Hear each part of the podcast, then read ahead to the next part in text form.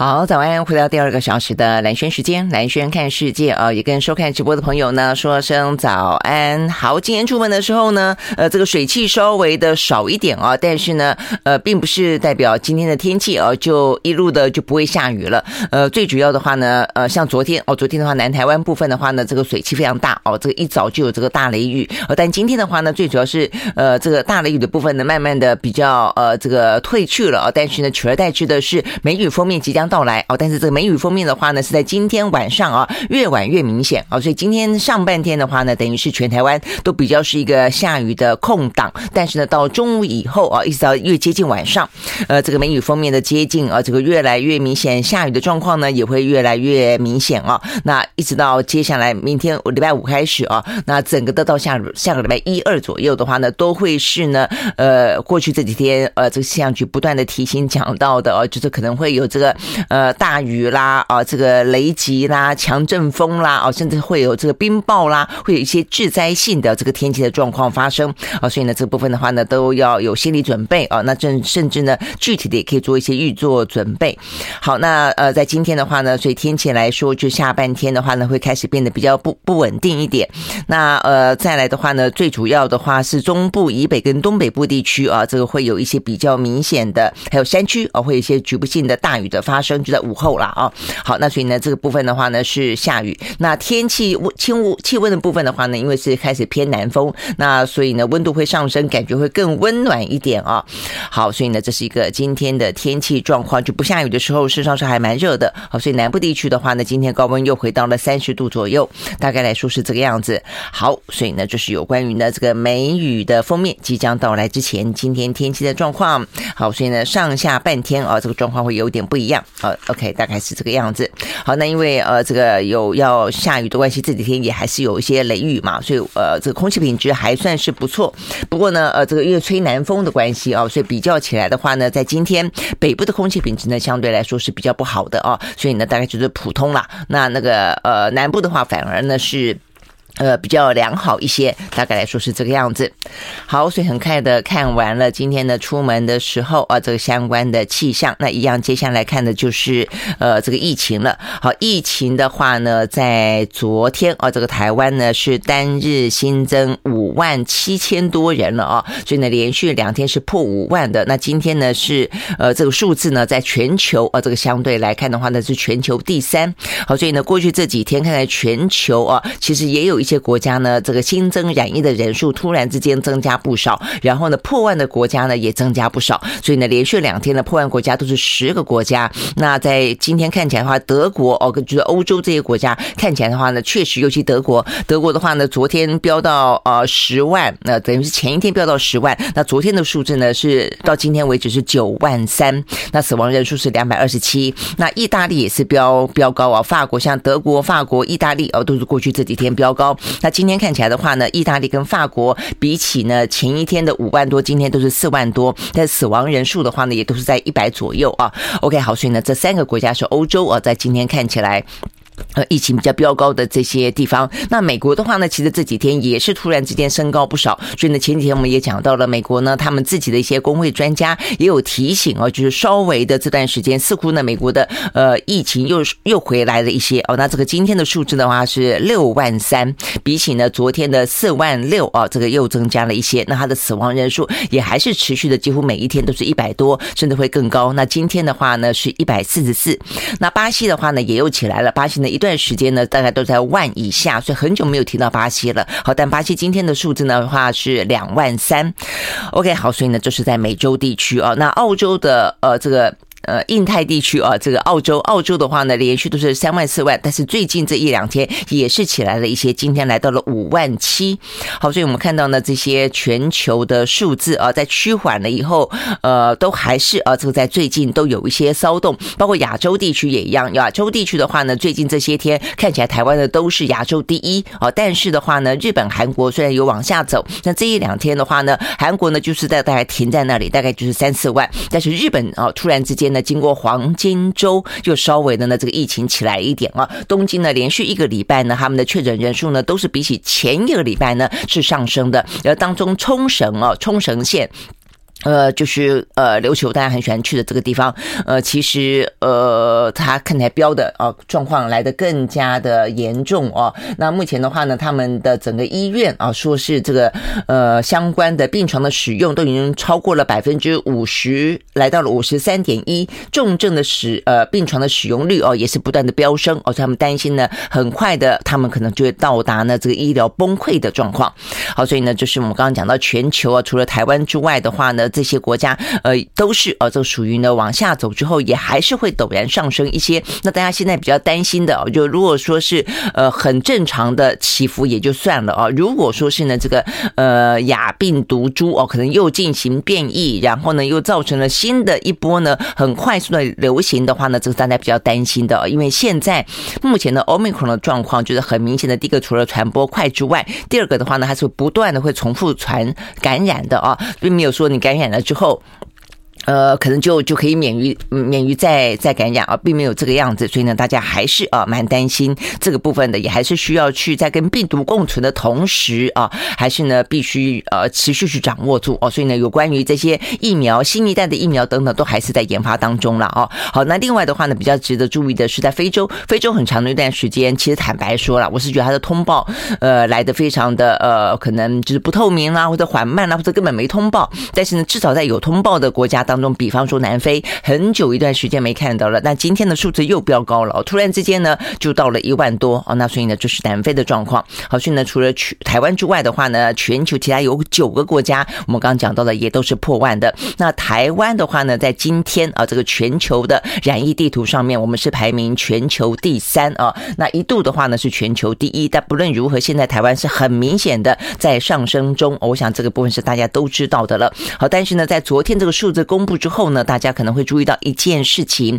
那就是呢，当这个四月初开始哦，台湾的疫情飙高，然后呢越来越高的时候呢，我们开始有一些呢预测的模型出来。那这个预测预测的模型呢，会告诉我们说，接下来的话呢，第一个是我们的心理准备，第二个是政府的阴影哦。那意思就是说呢，大概在五月中旬到五月下旬的时候呢，台湾会来到高峰哦，所以那个时候呢，曾经预估过哦，在五月十一号，也就是在昨天，大概来说的话呢，可能会到达哦这样子，呃，相对高峰的地方，应该数字是七万多，落在七万多到十万多这样的一个区间啊。但是诶，昨天呢只有五万七，好，所以呢这个就来了啊，这个就是该怎么去解读它？五万七是代表说我们过去过去这段时间防疫做得很好，所以呢让我们这个可能。呢，疫情飙高的曲线压得更缓吗？好，但是呢，其实大部分的公卫专家，还包括了呢，呃，陈尼斯急诊医生的柯文哲，并不这样看啊。他认为呢，五万七代表的是，其实呢，很可能我们也就是有到七万跟十万中间，但是呢，黑数很多，意思就没有通报，没有筛出来啊。那如果是这个样子的话呢，其实接下来台湾啊，呃，呃这个等于是隐藏性的染疫的人，因为没有去快筛出来，没有去 PCR 出来，因此呢，不断。的在传染中的这些状况，可能会让疫情呢更加的扩散哦，所以呢，就是目前呢，呃，这个数字昨天出来了哦，那这个柯文哲呢表达担忧的地方啊，他觉得现在的确诊数字已经黑掉了。那黑掉的意思就是说，他的参考还是有，但是已经没有那么的精准了哦。那问题是，如果是这个样子的话，呃，真的是会担心的。我觉得比较担心的是他。第一个扩散的啊，会比比你想做来的更快啊！未来那呃扩散若都是呃无症状、轻状、轻轻症，坦白说我也觉得还好，这就是跟。病毒共存的概念，概念嘛啊，但是重点在于说呢，如果说人数一多起来的话，呃，轻症转重症的，就是目前我们现在台湾啊正在面临的，而且呢大家正在担忧，就轻症转重症速度非常快啊，孩童很快，老人家也很快。那再一个的话呢，就是轻症转重症之后的话呢，我们的医院的量能到目前为止的话呢，你看医呃这个医护人员已经走上街头，已经到这个疾管局去抗议去包围了啊，所以你会知道呢，嗯，这样的一个崩溃的速度哦，跟可能可以因应到的一个状况，呃，都会呃，到时候哦，会有呃，让人家觉得非常担忧的地方啦。我想哈，这个是昨昨天数字呢，如果要去解读它的话呢。还有很多事情我们必须要去做。那事实上印证到现象里面呢，也是这个样子哦。在昨天的话呢，除了这个数字是五万七，没有想象中来的高之外，呃，是不是呢？有黑数变多了哦？这样的一个疑问出现了之外，确实哦，这个在昨天出现了八个哦，这个死亡的人哦，这个八个的死亡病例当中有三个哦，有三个是在家在家发病当天，当天昏迷，当天意识不清，呼吸困难，送医急救无效，当天死亡。哦，那死亡。之后的话呢，才被验出来是阳性。好，所以呢，这个问题就出在我们刚才讲到了，就说是不是是是不是黑数？有有一些黑数。那这些黑数的话呢，呃，如果是落在老人家的身上，问题就变得非常的大。他可能因为有一些其他的病。他可能也觉得只是心身体不舒服，或者呃有一些过去的一些不松快啊，他可能忽略掉了呃这个是可不可能呃是这个呃 COVID 的关系，那也可能是他的呃快筛取得不易，也可能是他不敢去医院进行 PCR 啊，可能觉得担心会染疫，都都有，都是现在大家真正担心的状况。好，那所以问题出来了，当他一发现一出现症状，短短的一天之内啊，就三个人。大概目前看起来，不好意思啊，讲太急了，嗯，好，然后呢，就是 一天之内他们都是属于长长辈了哈，我觉得我好像应该要喝口水，等我一下哦。好，那他们的话呢，都都是六十五岁以上，那目前看起来的话呢，就是。这个问题还蛮值得哦，这个担忧的。那另外的话，台大的哦，这个公卫系的教授陈秀熙，他也做一个推估哦，他的推估呢，可能不只是这一些呢，当天发病、当天死亡之后才筛出是阳性的人。他推估呢，在过去这段时间，因为没有适当分流的关系，有三十八个人因为这样的话，错失五天的关键用药期而而死亡哦。OK，我们休息会儿再回到现场。I like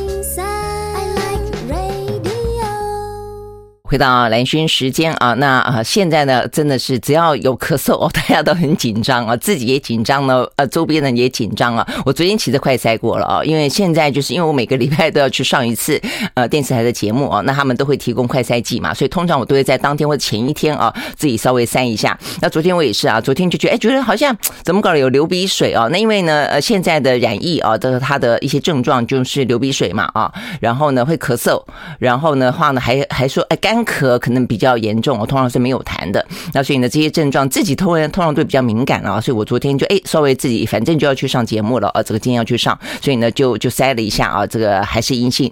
所以呢，刚才虽然是咳嗽呢，心里面没有那么的紧张啊，所以大家也不用帮我紧张啊。但是我相信很多人啊是会紧张的了啊。所以我们刚刚就讲到说。呃，这个第一个在昨天出现了啊，这个死亡的八个的病例当中，虽然比前面几天连续几天十二个人来的少，但是当中出现了一个新的现象，就是呢，这个老人家是当天啊，这个发病，当天送医，当天急救，当天不治，呃，非常让人家难过哦。那这个呃，台大的急诊部的呃主任方正中说哦，他觉得这是一个蛮值得注意的，但是有点伤脑筋的地方，因为他们有共病，意思有别的病，本来可能就有慢性病啊，所以第一个的话，他不容易被察觉。很容易就轻忽掉了。第二个，他可能没有来得及快筛；第三个，他可能没有来得及，呃，因为没有去快筛嘛，你就不会提前服用啊这个口服药。否则的话呢，有慢性病的老人家是符合啊这抗病毒药物的给药的条件的。那 OK，所以呢这些部分啊，再加上如果他就算赶去急诊了，但是急诊的人又爆满，然后呢分流又不够清楚，所以你看发现呢，所有的问题都是环环相扣的哦。所以当这样子快筛的问题，呃，及早没有及早服用看抗病毒。要的问题，急诊部呢，呃，塞爆了，没有呢适当的分流的问题，都会让长者呢，呃，出现我们刚刚讲到这个，呃，这个昨天的憾事啊。好，所以呢，这个问题怎么办？那当然还包括我们刚刚讲到说呢，这个陈秀基教授啊，我刚刚一时口误，他们他讲到的是说呢，他的推估哦，是在过去的三十九天之内，有三十八个人因为没有适当分流而。轻症转重症啊，还没有没有没有到死亡，是轻症转转重症。但是呢，转重症之后的话呢，接下来救治就变得非常棘手了。对于这个医疗量能来说的话，就会变得非常的压力大了啊。所以呢，我就说这个问题真的都是环环相扣。好，所以呢，呃，中央不是没有在解决问题了哦。所以呢，昨天的话呢，呃，这个指挥中心也也发布了啊，这个几乎每天的滚动式的做一些政策的修正啊。所以昨天的话呢，第一个就是。避免医疗量能呢，真的是挤爆了哦，大家都挤去医院里面去做 PCR，所以呢，除了呃让这个地方的一些诊所跟医院也加入了 PCR 的行列之外，这是前两天做的事情。那昨天的话呢，陈忠是公布了三类人啊，这三类人的话呢，快筛阳性就是确诊，然后呢，你要再加呃。不要出去哦，因为这些人的话呢，是可能比较啊，这个嗯染疫啊，这个跟传播的啊这样子这个呃能量比较大的人啊，就是所谓的三类人，他得要在家里面呢跟医生做远距的视讯诊疗，然后确定确诊。好，那所以呢哪三哪三类人呢？就是居家隔离的人，就是你已经快筛阳性了在家隔离的人，呃三天三加四嘛啊，那这个三天是居家隔离自主防疫的人，这后面四天的人，再来就是居家检疫期间，我想他这个讲的应该是。是不是？嗯，密切接触者吧，是不是？我觉得现在的名词真的好多，你知道稍微变一个名词哦，大家都不太知道你在讲什么东西。好，所以呢，这个昨天讲到是居家隔离者、自主防疫者、居家检疫期间快筛阳性者啊，这三大类的民众啊，呃，接下来就是你可以因为这个快筛剂上面呈现阳就。呃，被认定被确诊，但你要做一个动作，就是你得要去做远距的视讯。好，那这个远距的视讯的话呢，你得要在你的快筛剂上面写上你的呃名字，还有日期，呃，然后的话呢，还说要写呃这个。呃，大概就写这两个吧，最主要是这样。那重点在于说，你要跟医生啊，这个呃去确定啊，那跟他做一些远距的诊疗。然后呢，他说 OK，是这个是你的啊。我想这个坦白讲，当然还是有医生觉得说，这怎么证明是你的呢？你这个如果用起一笔写，是不是可以擦掉之后再写呢？呃，问题是你要让自己确诊，嗯，是为什么呢？呃，在在在家吗？还是你因为要投保的关系呢？不知道，我我相信一定会有这样的一个状况了啊，所以有点防不胜防。但是基本上来说的话，我想在这个疫情高峰期间啊，呃，确诊不是一件什么好事啊。如果你真的没确诊，也不要去糊弄说自己确诊了啊，否则的话，这个医疗都真的是应该留给一些需要的人了，不管是快筛剂、PCR、抗病毒药物，还有医院、还有病床等等哦，我觉得都是要留给需要的人。好，所以但是当然会担心哦，这样的是不是会？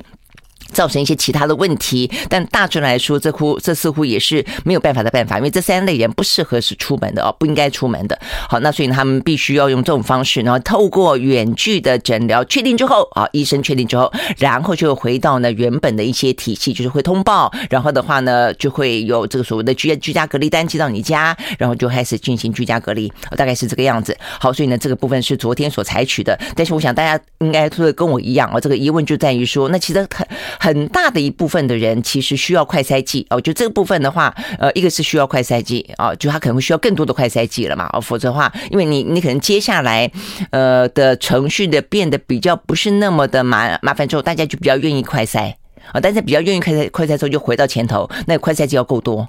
哦，那再一个就是医疗方面，可能在医疗方面可以稍微的被减减轻负担，就是你 PCR 要赶到医院去做 PCR 才能够确确定代表确诊的这部分，因此可以少了一点。好，那所以我想这个是友好。但是也有让人家担忧的地方，就当你去减轻了医疗量能的时候，那是不是在前端啊？前端这部分就应该要更多。好，所以回到今天另外一个问题，就是快筛剂。好，那快筛剂的话呢，这一两天就是引发了非常多的讨论啦。我觉得一个是价格的部分，一个的话呢是这个过程当中啊，这非常不透明的部分。那价格的部分的话呢，最近呢这个在野党的立委哦，也不断的质询，因为大家呢都去考察，因为大家都还是买不到啊。虽然陈时中都说呃这个供应很充分啦，啊后来。呃，昨天又有个新的，就是开放啊，即日起到六月三十号以前，呃，这个可以让啊，这个每一个人，你如果有有办法有那个话，你可以呃，就是家人朋友啦，从海外寄来，哦，可以进口呢快筛剂，每个人呢是一百剂为限，不得贩卖，哦，就等于是自己用，自己亲朋好友用，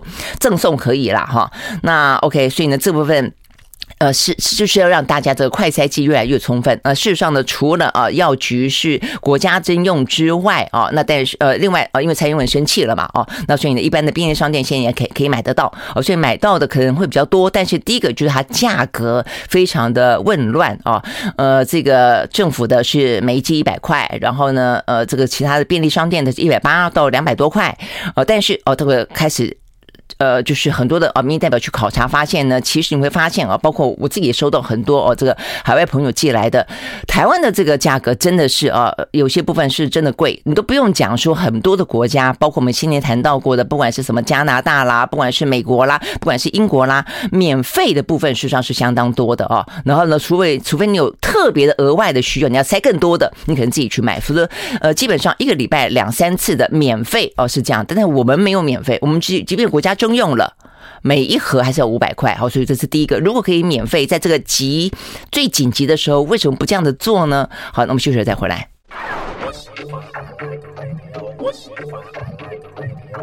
回到蓝轩时间啊，所以我们刚刚讲到的是有点快筛剂的价格哦，那所以呢，这边讲到价格是在台湾啊，这个呃国外的话呢，第一个有免费啊，那第二个的话呢，像是在台湾啊，这个我昨天看到一个图哦，这个嗯是台湾的这一厂商，所以台湾其实是能够做快筛剂的啊，所以我们自己的话呢，没有提前准备，真的是一个蛮大的问题。好，那我们过去的话呢都是外销，所以目前的话呢，香港街头可以看得到呢，台湾啊有一家叫做呃这个叫做 Fora 啊，那它的话呢，事实上在香港可以卖，但是呢，因为香港的话，可能是这一波的疫情已经稍微过去了啦，哦所以呢，他们的快筛剂哦已经在市面上面非常的都充分哦可以买得到。它竟然降价到多少，你知道吗？它现在呢，呃，港币十八块钱就可以买得到，十八块钱是多少？六十七块钱。六十七块钱台币哦就可以买得到。那这个呃这一款的快筛剂呢，在香港六十七块买得到，在台湾呢要两百块。好，所以呢这部分当然大家就觉得说，那为什么？那更不用讲说呢，在昨天立法院里面呢争执最凶的一个呢，就是为了小朋友而进口的呢这个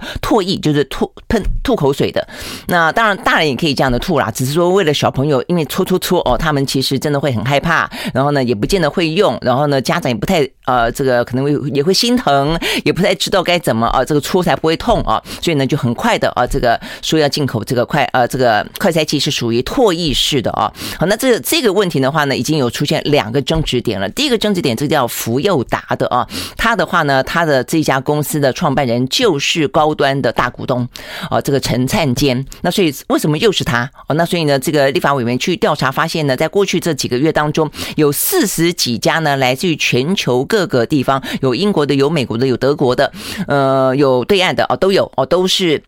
觉得说可以进口这个唾液式的比较快嘛啊，那但是呢，通通都被打回票啊，都说什么程序不合啦、资料不齐啦等等等啊。但是呢，那么快的啊，在这个政府同意。啊，这个就是高嘉瑜咨咨询嘛，然后同意说，哎，这个呃唾液式的可以进来之后，马上的啊，这个呃福友达就就同就就申请了，哎，这个其实资料就非常的齐全，程序就非常的畅通，马上就过了啊。然后的话呢，所以这个部分到底有没有任何的一些官商之间的默契啊？那我想这个部分跟先前讲到的快筛剂啊，那个那个高登啊，这个高登那个实在是太夸张了啊，这个高登你会发现说呢，好像跟民进党的政府有关系的，都会比较早知道，或者是早好准备好。呃，相关的资料或者都会被主动告知，哎，你要不要来投标？这真的很奇怪啊。那你说高登，高登的话呢，呃，这个他们的出资者是叫长鸿的啊，一一家叫长鸿的公司，生技公司。长鸿这家生技公司的老板呢，是个以前我采访的时候认识啊，这个一样跑国会的一个记者。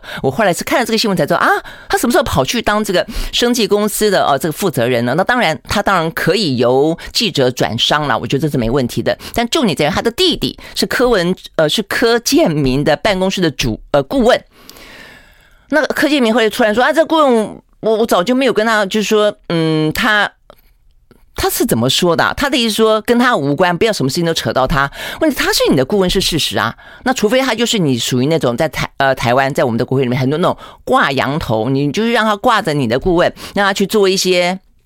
狗屁倒灶的事情啊，然后的话呢，呃，中间的利润我不知道怎么利益啊，怎么样子的分配怎么样？除非是那一种，那否则的话，你怎么会是个一撇四五六呢？啊，OK，总而言之，那所以高登这个事情的话呢，呃，又跟柯建铭的办公室的顾问有关啊，所以呢，是不是因为这样的关系，所以很快的啊，他可以呢，呃，被委托哦，说要去呃购买啊这个一千七百多万剂的快筛剂啊，直到后来呢，呃，被查到是一个小吃店啊，然后呢，就就仓促的弃弃。地标了，这是所以你会发现这个事情过程当中真的是很多的呃美美嘎嘎跟很多我真的觉觉得有鬼了啊！那回到刚才讲到这个呃福佑达，后来昨天立法院呢出现跟价格有关的事，你过程当中就已经觉得很奇怪了，为什么是这个人呃这个？得得标，而不是别别人哦。为什么是他通过，不是别人？再一个就是它的价格，它的价格的话呢，说哦，这个我看这个是呃徐宏庭啊，他的咨询，他就调到资料证据啊，就是显示出来，在马来西亚这样的一个唾液啊，就同样是韩厂的，在马来西亚卖一百块。那我们这边的话呢，虽然还没有正式在市面上贩售，但是已经有呢药材行去下单了啊，就跟因为他只有他进来嘛，所以就跟他下单两百三。所以一季就差了一百三。那目前来说的话呢，是说总共呢，呃，这个厂商啊，这个就陈灿坚这个厂厂商了，这个福佑达厂商申请呢还要三千万剂，所以算一算呢，每一剂可以赚一百三。你觉得他可以赚多少？接近四十五亿元哦，这是徐宏庭算的啊。所以就就就就夸张到这个数据啊，连郭正亮啊昨天也说了，这分明就是在赚取暴利啊。他认为呢，这个疫情期间。赚取暴利啊，这个太过分了啊！OK，好，所以呢，不管是呃我们自己台厂，其实自己也有一些快筛剂啊，这个价格海内外也不一样。然后的话呢，我们去从国外进口的这个唾液的也不一样。那我就更让人家生气的是陈时中的回答。陈时中怎么说呢？他说：“你觉得贵啊？那就不要买嘛。”哎，这这什么话？我真的觉得这什么话？当初在讨论这个事情的时候呢，讲到要买这个个唾液的啊，这个快筛剂，为的是孩童。那你就孩童不要买，是这个意思吗？因为孩童去去用现在一般的快筛剂，那家家长之所以会心疼、会心慌、会心焦，就是觉得说他他希望有更好的、更方便的这些快筛剂嘛。那既然我们有能力可以进来，你你你去稳定价格，真的你免费提供不是政府的责任吗？怎么会说快贵就不要买呢？而且他还说啊，现在市场呢，哦，这管道很多元了。你上个礼拜还在被蔡英文骂，你这个礼拜你还说得出口啊？所以已经很多元了。那也是因为被骂被骂了，你才多元呐。而且为什么叫总统骂呢？我也觉得很奇怪。我们已经讲了那么久的时间了，那我们讲的都是废话吗？大家苦口婆心的提醒你，我觉得对政府来说根本就是耳边风。然后所有时间他都有话说，我真的觉得很夸张。什么贵就不要买。然后他昨天这样这样在讲的同时，呃，指挥中心又说要拼月底前结束快筛乱象。我真的觉得他就是都是随便你在说了啊！而且坦白说，我如果真的觉得，我觉得真觉得应该免费哦，不管是你现在快筛剂，或者说唾液式的，或者说这个脱鼻孔的，都是因为也就是在这段时间是高峰了嘛。我们的高峰不就是说到五月底六月初吗？那如果你这一段时间，我们刚刚讲到了，你要去降低医疗量能的重点不在于分流而已，你要让前端。染疫的轻症不要变重症，染疫的尽早发现，不要有轻症。然后染疫的呢，尽快的可以得到一些抗病毒药物。你就让这些人尽量不要有这个需求进医院嘛。那没有需求进医院的话，你快筛剂不是应该很足够吗？你最好能够像是国外那一次高峰的时候，每两天、每三天筛一次。你说今天像黄珊珊，他也确诊了，他为什么那么快可以知道自己确诊？手边有嘛？那我觉得你陈时中也很奇怪。当然，当初大家在讲说快筛剂不好买的时候，叫你去买，说啊，我已经有了。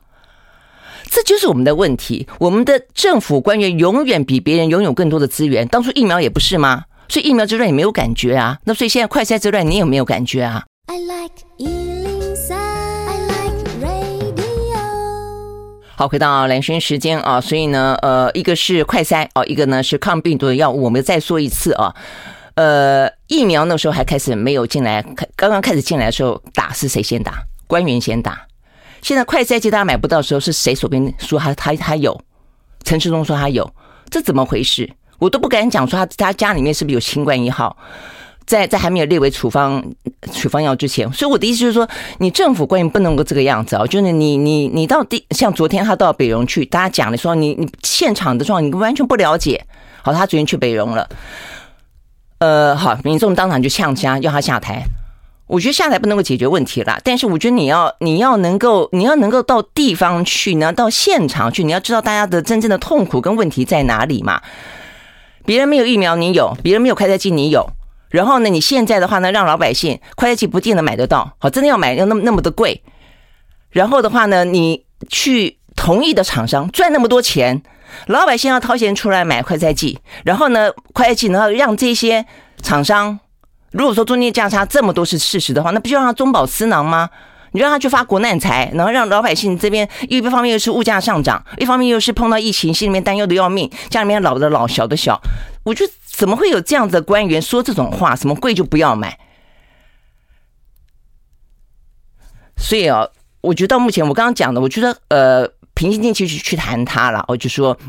到目前为止，除非我们政府没钱哦，否则我们政府的话，不是每一年我们这个税收不都都超过预期吗？这些年你就在五月底六月初之前的快赛季，通通免费不行吗？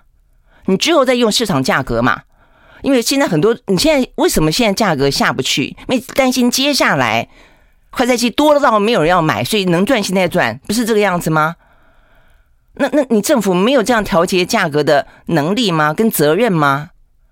那如果你觉得价格不好调整，你就不不能够政府去买吗？买了以后提供给大家吗？那为什么其他国家的都可以，为什么台湾都不行？那每次碰到其他国家，你你都夸称台湾是一个先进国家。问题这方面从疫情到现在为止，我们就不觉得我们是一个先进国家啊。就当然我们在防控当中做得很好，当防控坦白说，我是我说真的，台湾的老百姓多么的顺从，多么的乖巧，我们这个口罩戴得多紧，你去看全世界哪一个国家是这个样子的？那这个部分目前的成绩是你的功劳还是老百姓的功劳？所以很多事情政府官员啊，真的是要要要谦虚了哦。OK，好，那所以呢，其实真正的管控真的是不能啊，所以我们也知道这个段时间要走过去。是怎么个走过去啊？好，那呃，这个谭德塞啊，这个是 A 呃 WHO 的秘书长，他昨天谈到啊，像他就认为中国大陆目前的做法走不下去的啦啊，走不下去。他认为呢，呃，这个大陆清零防疫不可持续啊。他认为呢，这个清零的做法就防疫的手段，不但是应该要顾虑到国家经济，呃，就像台湾目前我们考虑的很多就是国家的经济跟未。接下来啊，希望能够跟国际接轨的关系。那再一个的话呢，就要考虑到人权哦。所以呢，大陆目前呢，呃，塞到这个样子啊，就是说管控到这个样子，封控到这个样子，确实哦，这个对于人权来说是非常非常大的一个侵害啊。那所以呢，对陈德塞来说，他就说他认为啊，这个部分的话呢，呃，其实啊是应该要有所改进的。哇，不过他话昨天才讲完啊，这个呃，大陆外交部的发言人赵立坚就说，他认为哦，这个。看这个中国的防疫啊等政策，必须要理性客观啊，不要发表不负责任的言论。显然他对呃，就是他们还是坚持清零啦。所以呢，昨天呢，这个呃谭德赛的说法啊，在联合国官方的微博一度发布，哎，没多久就被删除了。那之后的话呢，他们的这个。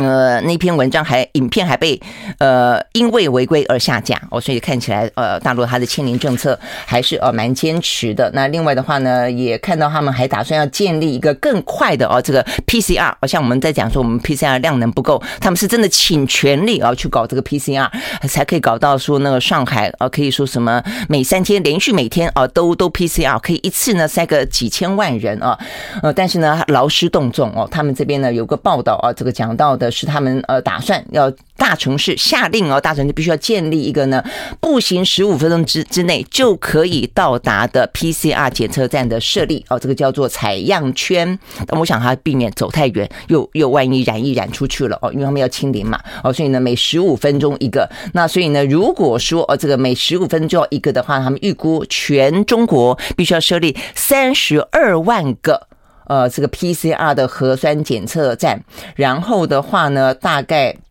来说的话呢，每一天就必须要去塞到八千三百万人份，那么多。啊，这个真的是一个非常吓人的啊！所以呢，他们被呃看起来就是一个非常大规模的社会实验啊，就是独属于中国的社会实验。那对他们来说的话呢，这个实验是不是可以成功哦？但是这个实验本身又会反映出大家怎么看待中国大陆是一个什么样子的一个呃体制？对他来说，他或许认为呢，这个清零呃避免一百五。十万人的死亡，这个是习近平他们的呃坚持底下背后的一个政策说明。他们认为说，如果不这样的做的话呢，会高达一百五十万人死亡。那让这样听起来是很很吓人啊！你可能必须要去做一个取舍哦，但是这个取舍的同时要付出这么大的代价，呃，我想这个是很很。很很值得讨论的啦啊，我觉得那所以第一个是他们的人权受到受到影响，第二个是他们的国家经济。那如果只是他们的国家经济也就罢了，全球经济都受到影响啊。所以我看到这个文章有讲到说呢，这个常态化的 PCR 的检测恐怕就要耗费他们的人民币一点四五兆美金，相当于呢中国二零一零。二一二一年的 GDP 的百分之一点五啊，耗费这么多，呃，另外还影响到 GDP 这么的大，影响到全球。我想呢，这就是接下来啊，这个即便是全球看待疫情是从科学的角度哦去看待它，跟呃呃怎么跟它共存下去，这是一个。但是从防控措施的角度来看的话呢，中国的作为会成为一个非常独特的一个现象，接下来会持续的影响到这个全球的一些经济啊跟相关的一些效应哈，所以这个部分呢是讲到呃跟嗯这个疫情有关的部分呢提供给大家。那刚才我看到一个台湾我们这边的一个数据，它统计我们的全台湾的学生的确诊者哦很多哎，呃今天到目前为止的话呢，我们的累计确诊已经五十多万人了嘛，在昨天破五十万，呃这个学生部分就五万，所以呢十分之一都是学生啊，所以呢这边的数据是交通呃教育部昨天公布的啊，总共呃这个累计有五各个各级学校累计的五万七千九百四十四名学生染疫，总共全国有一千八百七十六个学校呢，呃或者部分班级是停课的。好，所以呢这个嗯只不过是在五万多人状况底下是这个样子的。好，那看完这个之后，一样接下来看的就是欧美股市。好，昨天的欧美股市的话呢，涨跌互见啊，这个美国跌得多，欧洲三大指数呢都是上扬的。我们先从美国开始看起啊，美国道琼呢跌了百分之一点零二点，休息会儿再回来。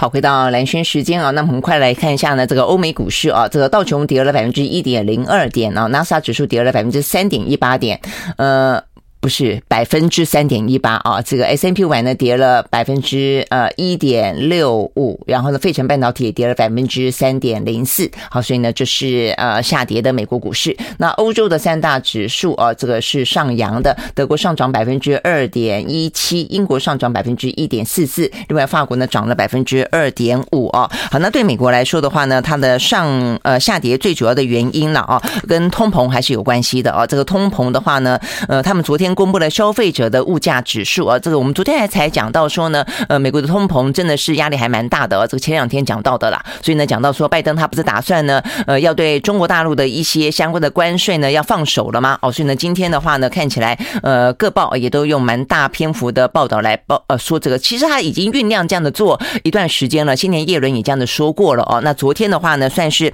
呃正式拍板啊，他昨天呢在白宫发表演说哦，所以特别讲。讲到说呢，压低通膨是目前他在国内施政的优先要务哦。因为呢，接下来的话呢，在十一月份的启动选举，呃，现在很多的啊，这个共和党人啊，这个对于呃白宫对于拜登主政以来的批评最大的就是呢啊，这个物价腾飞啊，这个大家啊，这个生活困难啊等等啊，所以对他来说，这个是事关到这个选举的胜败啊，所以压力非常的大啊，所以因为这样的关系啊，所以他就提到说呢。呃，可能呃，针针对一些包括大陆在内，呃，中国大陆在内，就是不只是只有中国啦，还包括其他国家。就他在过去的呃，在川普期间啊，这个突然间发起了这个贸易关税战那段时间呢，稀里糊涂啊，这个增加了非常多的呃，累积了非常多的累叠了非常多的一些呢，呃，这个等于是关税的障碍。那现在要慢慢的啊，呃，做一些清除。哦，他们打算对中国啊降低若干的关税。哦，反映出来也就是因为物价很高嘛。哦，好，那所以呢。这样子的一个背景底下，我们看到呢，在昨天美国公布了啊，这个四月份的消费者的物价指数 CPI，比起呢先前我们刚刚讲到那些背景当中的，等于是在上个月的 CPI 百分之八点五，稍微跌了一点点啊，来到了百分之八点三。呃，好，所以呢，这就看你从哪个角度去解读了啦。就是说呢，比起上个月来少一点点啊，所以呢，大家可能会松了一口气。所以也因此，比方说昨天油价呢，就因为这样的关系呢，所以呢，呃，就回扬了啊。他们认为呢，美国的通膨显然。的并没有呢，急剧性的在往上飙，所以他们认为呢，美国的联准会的升息动作应该不会那么的鹰派等等哦，所以呢，这样的一个讨论底下，当然也可能是跟前两天跌升有关哦，所以呢反弹，所以呢，像在昨天哦，这个纽约部分的西德州原油就涨了百分之六，收在每一桶一百零五点七一块钱美金，伦敦布兰特原油上涨百分之四点九，呃，收在每一桶一百零七点五一块钱美金，所以呢，前两天跌的大概都已经涨回来了啦哦，好，所以呢，这个部分的话呢。是。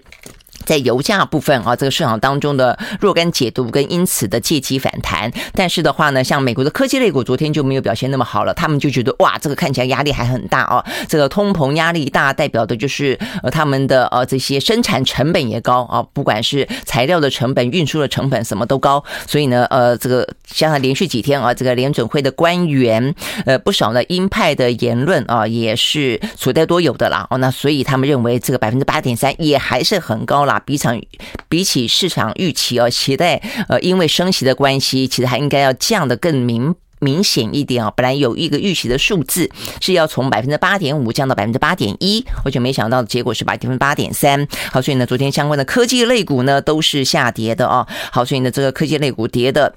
有些部分跌的还蛮蛮凶的，比方说像是特斯拉哦，这个特斯拉昨天暴跌百分之八点二五。不过特斯拉的话呢，可能呃跟成本增加有关，跟中国大陆的状况可能直接更有关了哦，因为呢他们的零件没有办法呢顺利的供应哦，所以呢目前呢，而且加上海厂还是暂时停工的嘛，又停工了啊。但是呢呃有一个分析啊，这个是。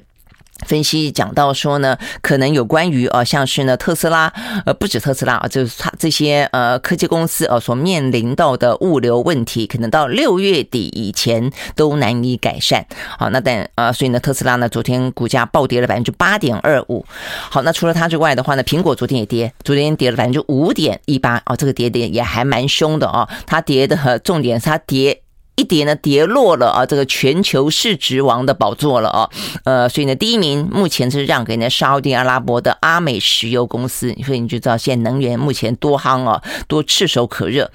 OK，好，所以呢，这是。两个科技类股啊，比较受到关注的。那另外的话呢，电动车啊，这个的呃，就像是特斯拉一样啊，这个相关的题材这一两天呢，看起来都跌的还蛮多的。这个 Rivian 啊，这个昨天再跌啊，这又跌了百分之九点六一等等啊。那昨天其实跌的最凶的是呃加密货币啦啊，这个加密货币的平台呃 Coinbase 记不记得啊？过去一度哇，这个热的时候呢，飙得很高。其实现在加密货币的话题都还算是蛮热的哦，但是但是这段时间的话呢，呃。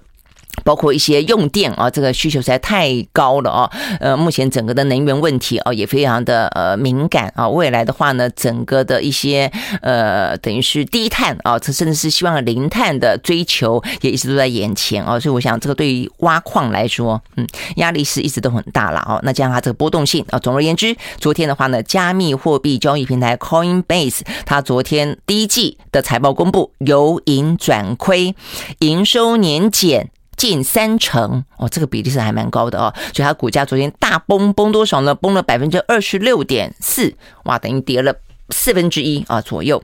OK，好，所以呢，这些呢是我们看得到的这个欧美股市里面呢，在美国部分比较呃受到关注啊，那下跌的一个最主要的原因。OK，好，所以呢，这些是。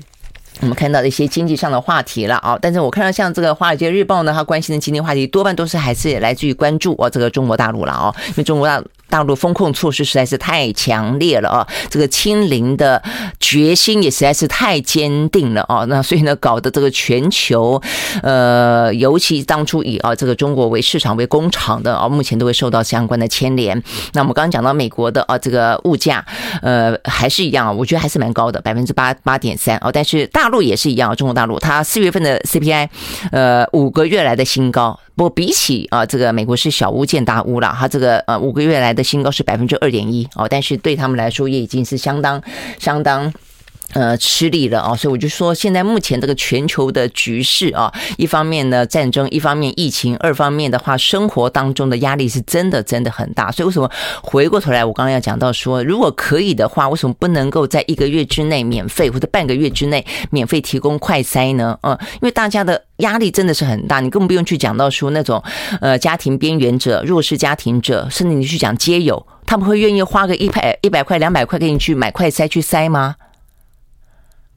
所以这个时候，如果政府不扮演一个安全网，把他们给接起来的话，你觉得这个疫情会是什么样的状况呢？呃，对他们来说会多么的孤苦无依呢？我觉得这都是政府必须要去想到的啦。哦，OK，好，那再来的话呢，现在全球的局势哦，真的是，尤其在印太地区啊，这个拜登呢，在今天他要跟东协领袖呢举行峰会啊，还要跟这个中国抢东协这个市场啊。那因为中国对于呃这个东协呢用力甚深哦，那现在显然的呃对拜登来说，他接下来还有亚洲行哦，在五。月二十号要去南韩，在五月二十二、二十二十三吧，二十三、二十五要去见岸田文雄哦，等等。那包括了什么四方会谈啊？这个等于是在呃俄乌啊这个凸显出地缘政治重要性之后哦，他要在这个亚洲呢加把劲啊。所以呢，在这个状况底下呢，呃，五月份显然的是拜登的亚洲月啦，可以这样子说啊。但是呢，今天就要登场的东协，呃，他说哦会讨论到乌克兰的问题，会讨论到台湾的问题，那当然更不用讲跟东协之间的贸易问问题哦。但是目前东协的话呢，也有领袖哦，有一些对拜登不爽的意见出来了。因为呢，这一次的峰会不是视讯哦，是到美国去哦。呃，有八个国家的领袖到了美国去，就到目前为止，拜登没时间见他们啊，没有双边会谈，都是只有大锅饭的啊。这一两天会请吃晚餐啦，那明天会有一个视呃这个峰会啦，就这样子而已啊。所以呢，柬埔寨的呃这个总统大老远飞去，就表达了他的不满，觉得拜登有大小眼。